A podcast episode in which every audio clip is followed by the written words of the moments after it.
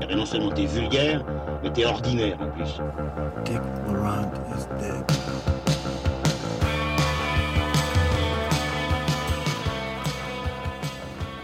Bonjour, bonsoir à toutes et à tous, chères auditrices, chers auditeurs, et bienvenue dans Transmission, la table ronde cinéphile qui fait le grand écart entre cinéma d'auteur et pop culture. Aujourd'hui, une petite introduction assez particulière puisque j'ai été chargé par mes camarades de euh, enregistrer une introduction à euh, un extrait d'une émission que nous avons publiée en juin 2017 où nous avions consacré toute une partie à euh, revisiter la figure de Clint Eastwood à travers les westerns qu'il a réalisés. Donc nous avions passé en revue les quatre westerns que Clint, vous savez, euh, qui est adoré des euh, transmetteurs, que les quatre westerns que Clint a réalisés au fur et à mesure des années, donc c'est-à-dire L'homme des hautes plaines, José Wells hors la loi, Pell Rider et également Impitoyable, son western de 92 qui ressortait à ce moment-là. Donc je vous laisse tout de suite en compagnie de mes amis Manuel Haas et Lucien Alflans et nous allons commencer tout de suite avec L'homme des hautes plaines. Notre compagnie te déplaît T'as perdu la parole? Je te parle. Merde de cochon. Moi, je crois qu'il a un peu de merde de cochon dans les oreilles. Je sais pas ce qui pue le plus. Lui ou la merde qui est dans la bouteille.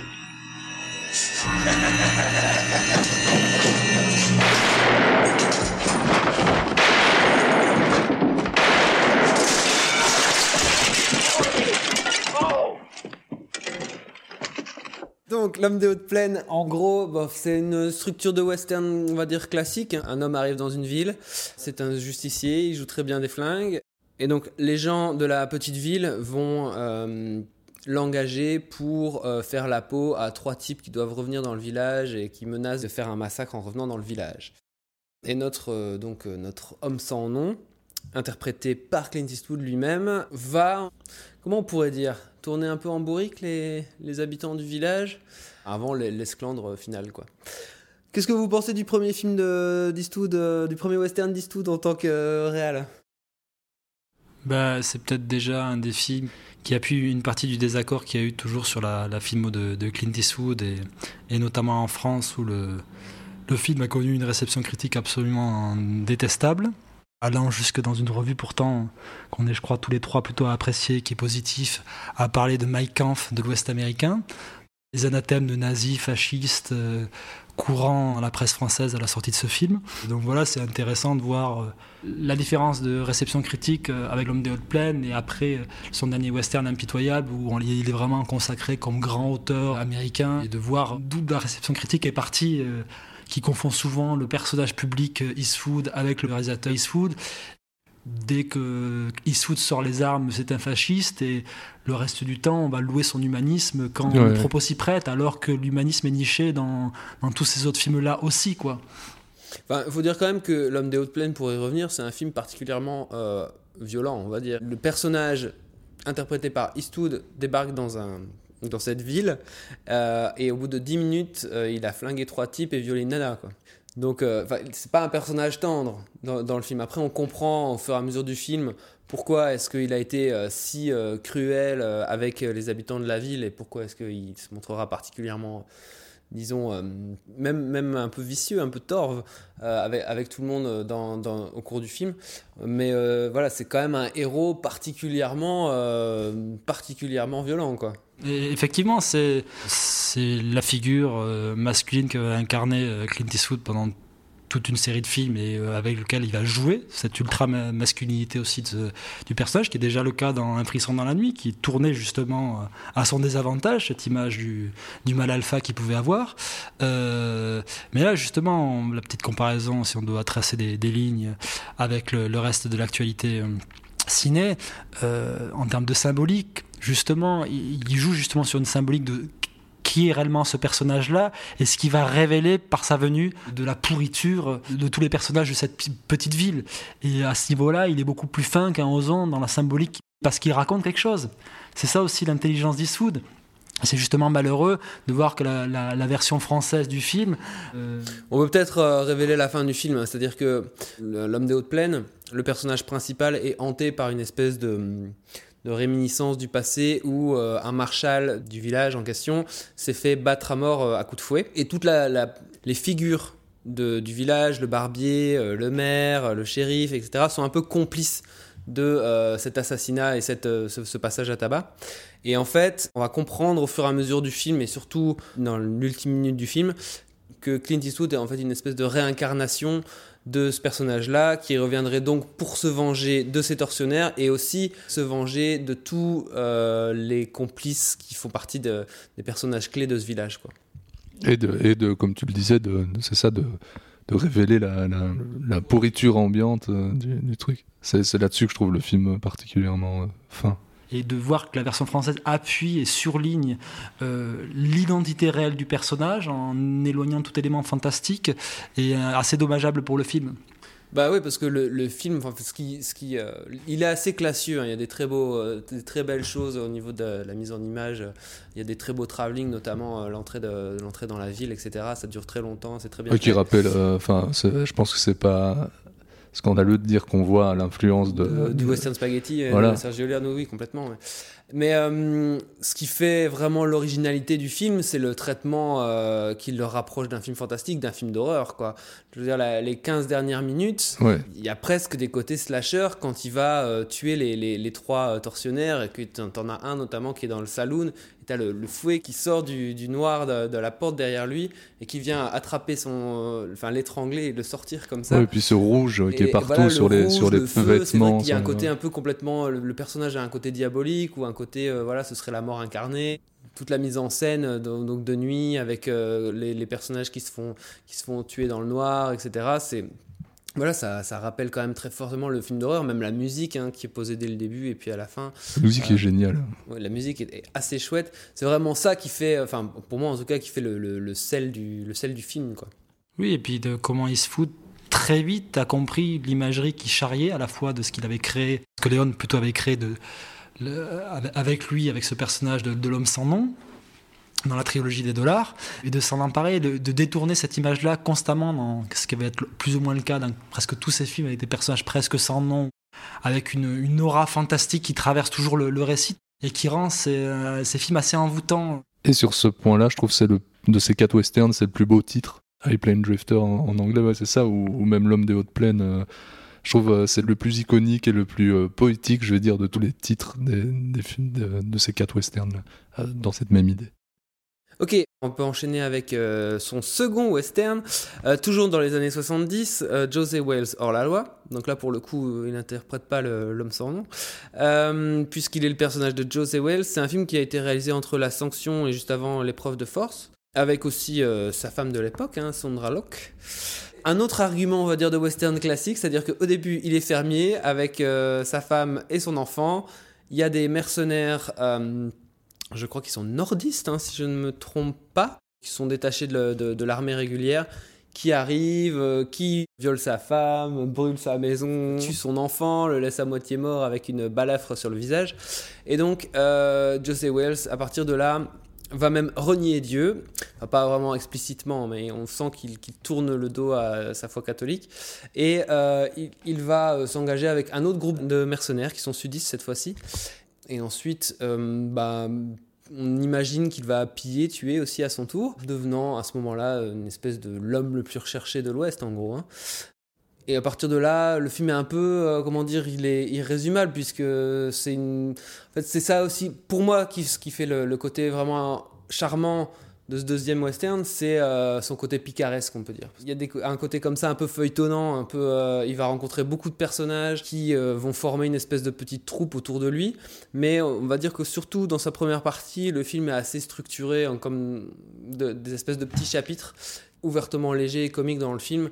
Voilà, euh, peut-être que vous avez des, des choses à dire sur ce film. Moi, je reviendrai plus tard.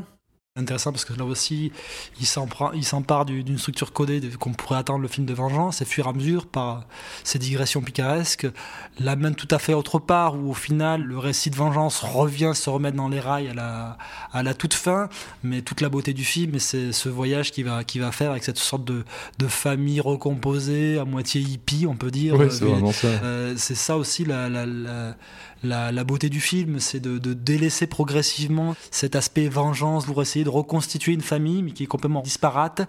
Et je pense que ça, rejoint certains trucs qu'aura développé tout au long de sa carrière euh, Eastwood vis-à-vis de sa représentation de la famille. La famille est plus souvent dans les êtres recomposés qui se rassemblent autour de quelque chose que réellement les liens du sang. Il faut voir notamment, je me souviens dans Million de dollars et Baby, la séance avec la famille qui débarque à l'hôpital. C'est d'une violence. Je vois peu de cinéastes montrer ça. Mais c'est vrai que c'est surtout là que le, charme du film, c'est dans cette famille recomposée, la manière dont elle va se, composer aussi. Et il euh, faut dire qu'elle est composée euh, d'Indiens et aussi euh, de, de, de, Blancs, de, voilà, de colons. Et ce qui est génial aussi, c'est que il parle aussi du racisme quelque part parce que les Indiens peuvent pas piffer les autres Indiens des autres tribus et les Blancs peuvent pas piffer les Blancs des autres États. en gros, personne peut se piffer, mais à la fin, quand même, on fait quand même une famille tous ensemble, quoi. Ouais, et puis tous les, tous les personnages sont, existent à part entière, donc il y, a vraiment. C'est la, la, force du film. c'est un très bel antagoniste euh, qui est son ancien lieutenant qui, qui va se remettre bon gré malgré lui à, le poursuivre et avec une très belle fin, un très bel échange entre les deux. Quoi. Mhm. D'ailleurs, sur cette fin, il y a un côté aussi, de nouveau, comme tu disais, le truc qui laisse planer le doute, comme ça, un peu, un aspect un peu fantastique. Voilà, bon, bref, on, on spoil la mort, on s'en branle. Le, donc, euh, José Wells vient vraiment une espèce de d'icône. Un peu comme Biggie et Tupac, quoi. je sais pas d'où sort cette référence, mais si tu veux. Et donc il se prend une balle et il va partir à cheval et on imagine qu'il va mourir et que, euh, et que la légende, sa légende va continuer. Et on commence déjà quelque part à déformer la vérité. il va partir, mourir sur son cheval. Et on peut euh, imaginer que quelque part il survivra, peut-être à travers sa légende, peut-être que ce sera pour revenir, peut-être sous la forme de l'homme des hautes plaines ou du personnage d'un autre film. Enfin bon, il y a quelque chose d'assez beau avec ça. Presque du personnage d'impitoyable. Et c'est ce qui ramène justement, que ce soit euh, bah, voilà, dans les films d'Eastwood, dans Impitoyable entre autres, puis dans le western en général, un rapport fort à, le rapport entre la légende et la, et la réalité. Cela serait plutôt hérité de Ford, n'est-ce pas, plutôt que de, de Léon? Ouais. Voilà, et l'homme qui tue Liberty Balance. Oui et non, parce que je pense qu'il a conscience de la mythologie qu'a créé Léon autour de l'homme sans nom et de comment il s'en empare, comment aussi très tôt il va se vieillir vachement dans ses films, ce qui fait qu'on a une image un petit peu atemporelle d'Eastwood. Ouais, je signale quand même que dans ce film, Clint Eastwood ne viole personne. mais euh, il sauve du viol euh, une jeune squaw qui va devenir un des personnages de sa troupe entre guillemets. À travers les, quatre, les quatre films, son rapport euh, au personnage féminin au pluriel est aussi assez intéressant. Donc dans l'homme des hautes plaines, il va donc une des, des, des, femmes maléfiques de cette, de, cette, de cette ville, il va très vite la violer. Ensuite, il va avoir d'autres rapports avec un personnage qui est présenté de manière un peu plus droit moralement. Et là, euh, la femme va lui sauter dessus euh, pour l'agresser, mais bon, cette agression se transforme en étreinte. Donc en gros, quand même, dans le premier film, Clint Eastwood emballe toutes les nanas, mais dans Josie Wells hors la loi, il va quand même un moment essayer d'avoir de, des rapports sexuels avec cette squaw, mais elle sera déjà occupée, donc il va contenir sa fougue. Et après, euh, qui apparemment, enfin même ça se voit dans le film, et c'est raconté dans le film à genre bien 20 ans de, moins que lui, va lui faire des avances et euh, il va euh, déflorer le, personnage qui est joué par euh, Sandra Locke dans le film. Avant euh, la suite de ce qui se passera dans le reste, dans le reste des. Après, je sais pas si c'est une évolution du traitement des personnages féminins chez, chez Eastwood. Je pense que c'est lié à la nature chaque fois de, de chaque récit et de ce qu'il amène. Le personnage dans L'homme des hautes plaines est violé dès le départ du film parce que euh, c'est aussi la caractérisation de ce personnage-là, quoi, tu vois. Je suis pas sûr que de, de voir une évolution que Eastwood portait sur ces personnages-là, quoi, tu vois. Dans le prochain film dont on va parler, Pell Rider, il est de nouveau, comment dire, euh, courtisé. par de très jeunes filles, encore. Et il le sera encore dans euh, Impitoyable. Et je pense que c'est justement dans Impitoyable que c'est le plus intéressant. Mais euh, bref. Oui, dans, dans Pell Rider, on est, enfin, c'est presque, c'est presque un, presque un gag, quoi. Ça va pas, ça va pas très loin, quoi. Non, mais contrairement dans Impitoyable, pour moi, c'est une des plus belles scènes du film quand il euh, re- refuse le passe-droit que lui propose. Mais dans le, on peut parler de Pell Rider maintenant, mais pour le personnage de la jeune fille dans Pell Rider qui vient lui faire des avances, c'est très très important. Et d'ailleurs, c'est ça qui fait qu'elle va euh, ensuite se mettre en danger. C'est le, refus de Clint Eastwood de euh, succomber aux avances de cette jeune fille qui va faire qu'elle va se mettre en danger. Et c'est surtout euh, Eastwood en tant qu'acteur va toujours se mettre en danger aussi dans des rôles assez, assez malaisants. Quoi. Je veux dire, tu n'imagines peu aujourd'hui une, une grande star du, calibre de d'Eastwood à l'époque interpréter ce type de personnage euh, aussi retors ou assumant à ce point-là certaines de ses pulsions. Mais justement, quand il passe entre dans Josie Wells, donc il a des, il a des pulsions euh, sexuelles, euh, il est attiré par des, par des femmes, et justement, il va y avoir un changement à partir du moment où il est dans Pell Rider, parce que voilà, donc Pell Rider, c'est le film qu'il fait en 1985, enfin qui sort en 1985, euh, qui est un remake à peine déguisé de L'homme des vallées perdues de George Stevens, et c'est le film qui fait juste après euh, Honky et euh, enfin Honky Tonk Man pour lui et la corde raide pour les studios à mon avis. Et donc euh, c'est de nouveau, ça va reprendre la même structure de western que l'homme des hautes plaines, c'est-à-dire que c'est un village qui euh, subit l'assaut de propriétaires terriens qui veulent les chasser pour pouvoir euh, récupérer le terrain. Et donc, euh, les, gens, les gens de ce village vont engager euh, Clint Eastwood, qui, si je ne me trompe pas, n'est pas nommé non plus dans le, dans le film. Il sera juste euh, appelé le révérend, je pense, puisque on apprendra assez vite qu'il est pasteur. Et donc, ils vont engager ce, ce révérend pour les défendre, en tout cas pour euh, organiser la euh, rébellion et euh, la Faire défense. valoir, ouais, faire valoir leurs droits vis-à-vis Voilà. de cette grosse société minière. Voilà, c'est ça. Que pensez-vous de ce film, celui-là? J'en pense évidemment que du bien, comme, euh, comme des quatre films d'Eastwood dont on parle aujourd'hui. Maintenant, c'est probablement des, quatre celui qui m'intéresse le moins. Bah, euh, effectivement, c'est peut-être pas le meilleur des, de, ces quatre westerns d'Eastwood, mais ça reste quand même d'un très haut niveau.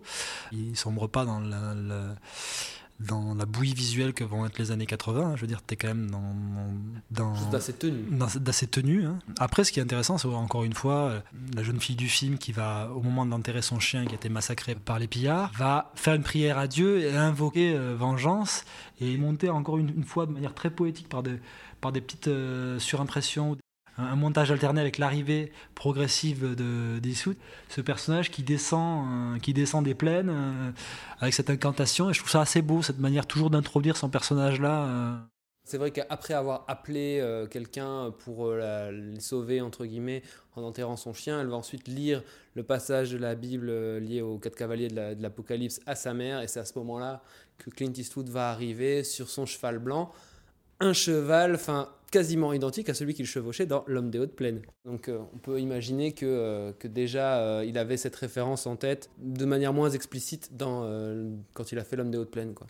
Le statut en fait du personnage qui est interprété dans Eastwood et aussi la manière dont tout son passé avec euh, l'autre euh, figure un peu euh, le, le, mercenaire qui est appelé pour venir régler leur compte à tous ces colons et à les virer là. Tous les deux ils ont un peu un statut un peu mystérieux un peu le grand méchant et le pasteur qui vont à la fin s'affronter et qui aurait une espèce de contentieux entre eux mais finalement on n'en saura jamais rien. Et c'est ça la force du film, c'est justement de suggérer des choses, et ça rend d'autant plus ces personnages d'autant plus iconiques, d'autant plus forts. C'est aussi le, le rapport entre le, l'Amérique euh, spirituelle et, la- l'Amérique euh, capitaliste, on pourrait dire. Ouais, tu veux dire le propriétaire terrien, les miniers, machin, et les deux personnages un peu euh, ésotériques. euh, Ouais, c'est ça, c'est, exa- exactement. Enfin, ouais.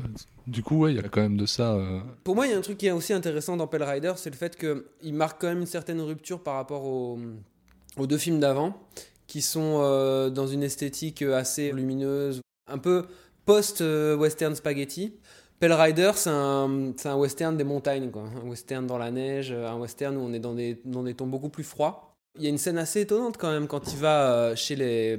Donc justement, quand la jeune fille s'en va sur son, cheval, sur son cheval parce qu'elle est fâchée contre Clint qui a refusé ses avances, elle va voir la mine, elle tombe sur le, le fils du propriétaire. Et ils sont en train de, euh, de défoncer le, le roc avec euh, de l'eau sous pression et il lui explique tout le truc. C'est c'est une scène quand même qui est assez longue avec des plans qui insistent quand même sur cette, sur cette eau qui intervient dans l'exploitation minière. Il y a des thématiques un petit peu écologiques qui sont développées ici. Alors c'est vrai qu'il y avait le côté un peu euh, hippie euh, dans, le, dans José Wells, j'y avais, pas pensé. T'avais, t'as même des séquences dans, dans Play Misty for Me, dans des, des festivals un peu hippies déjà. Tu sens que je pense qu'il est, qu'il est assez proche de certains courants de- vis-à-vis de ça, quoi. Ouais, dans Breezy, c'est ça aussi, c'est le rapport entre euh, le vieux euh, patriarche et la jeune, euh, la jeune hippie. Donc il y a, y y déjà ce, ce- ce rapport-là. ouais. Très bien, voilà, je pense qu'on peut maintenant passer au gros morceau, puisque même en off, on en parlait. Il y a peut-être justement dans Pal Rider un truc notable quand on parlait justement de la séquence de fin. On voit déjà qu'on est dans les années 80, où on est déjà dans une grande scène d'action finale. euh, D'une certaine vrai. façon, on a un peu moins ça, c'est beaucoup plus minimaliste malgré tout dans les. euh, dans, ces deux précédents films, euh, ce type de séquence-là, on a vraiment une grande séquence d'ampleur avec tout un jeu de cache-cache. Et il y a aussi quelque chose qu'on voit dans quasiment tous les films d'Eastwood hors euh, western, souvent le traitement de la violence avec ces caméras euh, en grande contre-plongée où le, personnage principal est frappé, est frappé à terre avec cette, cette caméra en grand angle qu'on retrouve déjà chez Siegel, mais qu'on va retrouver, je crois, dans des séquences de passage à tabac aussi dans Grand Torino. Il a cette même façon de traiter la violence de manière hyper sèche. euh, les passages à tabac sont assez réguliers dans les films d'Eastwood et généralement Eastwood aussi se fait régulièrement rosser. Ce qu'on voyait déjà chez Sergio Leone, il y a des, longues séquences où il s'en prend plein la gueule. euh, Il y a un côté quand même euh, où le personnage souffre avant, avant autre chose. hein. Et là, tu nous fais un super pont, parce que quand même, dans le dernier western dont on n'a pas encore parlé, il y a une séquence mémorable où Clint Eastwood va se faire rosser. Et donc, Il rampe dans la boue. Donc, euh, Impitoyable, c'est euh, donc le film qui est sorti en 92, donc en 92, euh, et qui aura quatre Oscars l'année d'après, qu'il fera juste après Chasseur blanc, Cœur noir et La Relève. Et en effet, comme le disait Manu tout à l'heure, c'est vraiment le film qui va l'asseoir en tant que, que auteur euh, international et qui va, euh, qui va le faire devenir respectable, on va dire, euh, aux yeux de tous. Donc, euh, Impitoyable, c'est euh, l'histoire de William Money, qui, euh, au début euh, du, film, on apprend qu'il était un tueur sanguinaire, euh, mais qu'il a trouvé une, femme qu'il a mis- remis dans le droit chemin. Et euh, au début du film, donc cette femme est décédée, et euh, on le rencontre alors qu'il vit avec ses deux jeunes enfants, euh, et qu'il élève des porcs notamment. Il est devenu fermier. Et euh, il y a un jeune, euh, un jeune garçon qui se fait appeler le Kid, qui vient le, retrouver pour que William Money l'aide à venir euh, foutre la pâtée à deux types qui ont lacéré une, une jeune prostituée parce qu'elle euh, s'était moquée de la taille du pénis de son client. Euh, voilà, donc euh, allez-y sur Impitoyable. Parler toujours de films à la lisière des genres et à l'orée du, genre fantastique. Je sais pas si vraiment Impitoyable est un western en tant que tel, ou s'il se passe dans, un le décor de, l'Ouest américain, dans un décor de western, mais pour moi il s'apparente beaucoup plus à un film noir. Ce personnage de, William Money qui porte ce, fardeau de, culpabilité tout au long du film, dans la manière assez expressionniste dont, dont se déploie le film, notamment dans son, dans son final, on est plus pour moi dans une représentation de film noir et de personnages de film noir qui se mentent un petit peu aussi à eux-mêmes sur ce qu'ils sont. Je veux dire, c'est assez intéressant de voir que le personnage de William Money se ment à lui-même en disant qu'il est fermier alors qu'il ne l'est strictement pas. Le personnage de Jen Ackman se ment à lui-même en pensant qu'il est un immense charpentier, ce qu'il n'est absolument pas. Le kid, justement, se ment à lui-même en pensant qu'il est un, qu'il est un tueur, ce qu'il n'est pas aussi foncièrement. Il y a quand même évidemment du western, parce qu'il y a aussi euh, une réflexion sur, euh, sur l'ouest américain, sur tout ça. Mais il y a, il y a une, il y a une forte, euh, enfin, il y a une forte influence du film noir dans le film, comme j'ai l'impression dans beaucoup, enfin il y en a eu peu, mais de- dans beaucoup des, du peu de, de western contemporains qu'on a pu voir. Et je me demande justement si c'est pas impitoyable. Euh, je pense à, euh, à, à Comancheria, je pense, à, je pense au remake de 3h10 pour Yuma, je pense à tous ces films-là qui ont pour moi quand même aussi un, un- un rapport au film noir, comme Impitoyable, et à mon avis, il y a un lien entre. Enfin, il y a une influence d'Impitoyable sur ces films-là. Euh, par rapport aux personnages, comme te- tout ce que tu viens de dire est très vrai, euh, il y a aussi que dans Impitoyable, chaque personnage, mais vraiment, on pourrait les citer un par un, représente quelque chose. Freeman euh, et, et sa compagne, qui sont donc euh, lui noir et, et elle indienne, sont les deux personnages les plus, euh, je vais dire, foncièrement pacifistes euh, du film. Je sais pas s'ils sont les plus pacifistes parce que lui, il n'hésite pas à repartir en guerre, mais en tout cas, il est peut-être le plus. euh, c'est peut-être les personnages les plus équilibrés, on va dire. En tout cas, ceux qui ont l'air de- d'avoir un, un équilibre plus. Oui, c'est Ça. espèce de, de, de scribe, là. de- ah oui, le, de- le de- journaliste qui est engagé pour écrire de- la- ouais, l'histoire c'est ça, de Little de- Bill, etc. Ouais, cette espèce de fascination morbide d'un média. T'as Hackman euh, qui représente aussi une sorte de violence de l'ordre établi euh, que, que Eastwood euh, essaiera par la violence aussi, mais de, de, de retourner. Justement, l'ordre chez Eastwood est rarement assimilé à quelque chose aussi de bien. On a déjà ça, dans, dans José Wells, où ceux qui ont gagné euh, sont les sales types. Et donc c'est intéressant de, de voir que ces personnages ne, ne représentent pas forcément le bien ou quoi que ce soit. De toute façon, je pense que dans le film, personne ne représente le bien, même à la limite celle qui pourrait se rapprocher le plus d'une forme de, de- C'est la victime, c'est la prostituée. C'est ça, mais et encore, qui vont quand même faire appel à des, à des tueurs. Donc, enfin, voilà, c'est. ne souhaite pas Tu, elle- elle- elle- elle- elle- ouais. même si ce n'est pas dit explicitement, je crois, dans le film, mais on le sent dans, dans le jeu de l'actrice, cette distance que- qu'elle a et de qu'elle est prise dans un engrenage euh, qu'elle ne souhaite pas forcément. C'est vrai. Parce que quand le type arrive, fait son mea culpa et euh, va pour donner le cheval, on sent que la fille, le- la, victime, est euh, quelque part plus encline à euh, passer entre guillemets la pilule, quoi, et qu'on arrête de parler de ça et qu'elle puisse enfin euh, passer, passer à la suite. Et euh, je pense que de toute façon, c'est ça aussi le problème pour euh, William Money, qui doit passer, euh, passer, passer à autre chose. A un truc qui est, qui, moi, qui m'a, ce qui m'a frappé, j'avais pas revu le film depuis longtemps, mais ce qui m'a frappé en revoyant le film, c'est que c'est un film déceptif, quoi. Il va y avoir deux meurtres dans le film, alors que dans les trois films dont on a parlé avant, il va tuer des dizaines et des dizaines de personnes.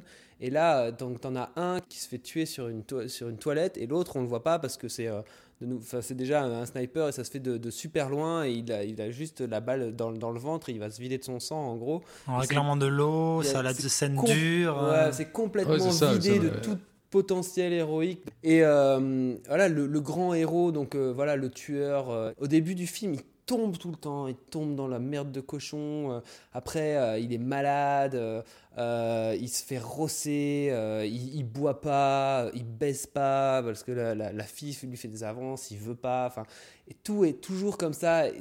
C'est une espèce de personnage qui va créer en fait que la déception quelque part chez, le spectateur, de, en tout cas qui va le prendre, prendre le spectateur euh, à, à revers. Quoi. C'est un truc même, ça, j'ai j'ai vu le film euh, un certain nombre de fois, et à chaque fois que je le revois, j'ai quand même ce même truc au début, de, de trouver un peu appuyé euh, le côté euh, vieillissant du personnage. Quoi.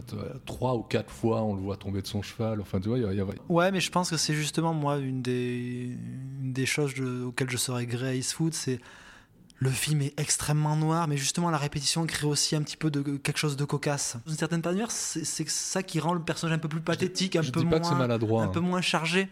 Je... Mais c'est vrai qu'il y a un côté appuyé, cocasse dans le C'est film. voulu, je sais bien que c'est voulu et que c'est important un truc cocasse, parce que, ça, parce que dans le film, ça a une cohérence. Mais c'est vrai que par exemple, euh, il y, a une- il y a une scène avec euh, donc Jane Hackman qui a repris l'espèce de euh, biographe à English Bob qui est interprété par euh, Richard Harris. Donc il est dans sa maison là, il se croit un charpentier comme tu l'as bien dit. Mais en fait, euh, il n'est pas Tout- du tout tout est charpentier et- traviole, et, tout est tout traviole et, et tout cool dans la maison, etc. Il y a un côté super drôle à avoir cette maison, euh, visuellement drôle d'avoir cette maison pleine de trous. Et euh, quand le, le biographe dit euh, vous devriez pendre votre charpentier, là il y a un moment dans le jeu de Jen Hackman où tu te dis putain, mais il va, il- il- ça va mal se passer. Et puis finalement, je sais plus ce qu'il le sauve, mais C'est-à-dire que j'ai l'impression qu'il porte, un- il porte un regard sur, euh, sur toute une Amérique, sur tous ces personnages, aussi vici- viciés, vicieux soient-ils. Euh, D'ailleurs, il y a une phrase que je trouve formidable euh, quand, euh, enfin, je sais plus qui lui demande, enfin, lui rappelle son passé de tueur. Il dit oui, comme tout le monde, quoi. surtout c'est par rapport aux trois films d'avant, c'est le film où il montre que putain, buter un mec, c'est pas marrant quoi. Ah ouais, c'est ça. Et c'est pour ça que, enfin, je veux, revenir sur deux choses. Un, sur euh, ce personnage qui écrit donc un bouquin sur un peu euh, qui, euh, qui lui propose, enfin, ou qui, qui, qui se libère pour, pour être le sujet de ses, bouquins. Et retourne sa veste comme tu le dis, mais il cherche aussi à chaque fois le, là, là où il pourra raconter les plus belles histoires de mort et les plus belles histoires de violence, etc. Il se, il se rattache à chaque fois à la personne qui lui offrira ça. Et, pour revenir aussi sur les, les scènes, euh, les scènes de meurtre sont en effet assez horribles et euh, enfin, déjà elles, Anti-héroïque. elles traînent totalement anti-héroïques. Et par contre, à chaque fois, il y a une très belle scène qui en découle. Et euh, probablement pour moi l'une des plus belles du film, c'est euh, celle où ils attendent avec l'orage qui arrive sous l'arbre et que, le, enfin voilà, tu as ce, Ce- qui se saoule la gueule, qui se saoule la gueule et qui raconte euh, qu'il a tué quelqu'un, tué, que c'est la première faire. personne qui tue, qu'il avait menti avant, et que du coup, euh, Eastwood se sent d'une manière, je pense, responsable de l'avoir euh, mené à ça.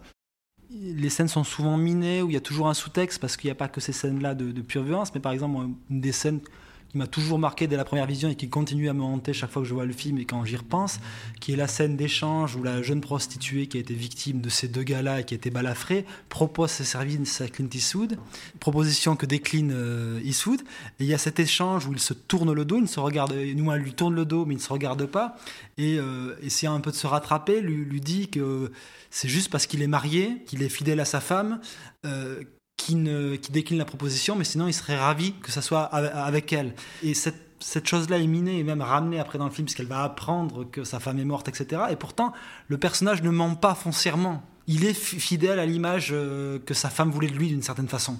Ce sous-texte que Kamen et Eastwood dans toutes ces séquences-là fait aussi la, beauté, c'est que le film n'est jamais évi- évident, n'est jamais su- sur un seul niveau de lecture.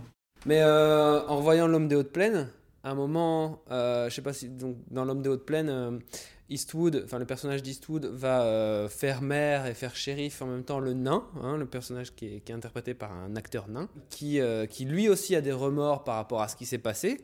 Et à un moment, euh, le- le- l'acteur, donc le, Mordecai s'appelle, lui demande Mais une fois qu'on les a tués, qu'est-ce qu'on fait? Et Eastwood dit Bah, vous vivez avec vivre avec, c'est précisément quelque part euh, le, le sujet, enfin c'est un des gros sujets de d'impitoyable. En découle aussi la, la, la, la beauté du geste de. Voilà, enfin, le mec fait, un, fait son dernier western en tant que réalisateur et en tant qu'acteur. Fait. euh, sait pas encore, hein, il est encore actif. c'est c'est vrai, mais bon, enfin, jusqu'à présent, il balaye euh, tout, tout, tout ce qu'il y a aux alentours de lui, en tout cas dans cette période et ce qui a suivi euh, à ce niveau-là. Cette manière de, de, reprendre ce qu'il a été, et le, film se termine avec ce personnage qui, qui part dans, dans, l'ombre, dans la pénombre, pour, pour disparaître là-dedans. Si, si on prend un peu de recul sur la, sur la, sur la carrière, sur la filmographie, qu'on voit tout ce qu'il a représenté pour le western et terminé, euh, en tout cas jusqu'à présent, de cette manière-là, c'est quand même d'une classe. Voilà, c'est fini pour aujourd'hui. Je vous dis à bientôt. Merci beaucoup de nous avoir écoutés. Transmission, le podcast est disponible sur Internet, sur son propre site, transmissionlepodcast.com. Vous pouvez aussi nous suivre sur les réseaux sociaux, Twitter, Facebook, Instagram.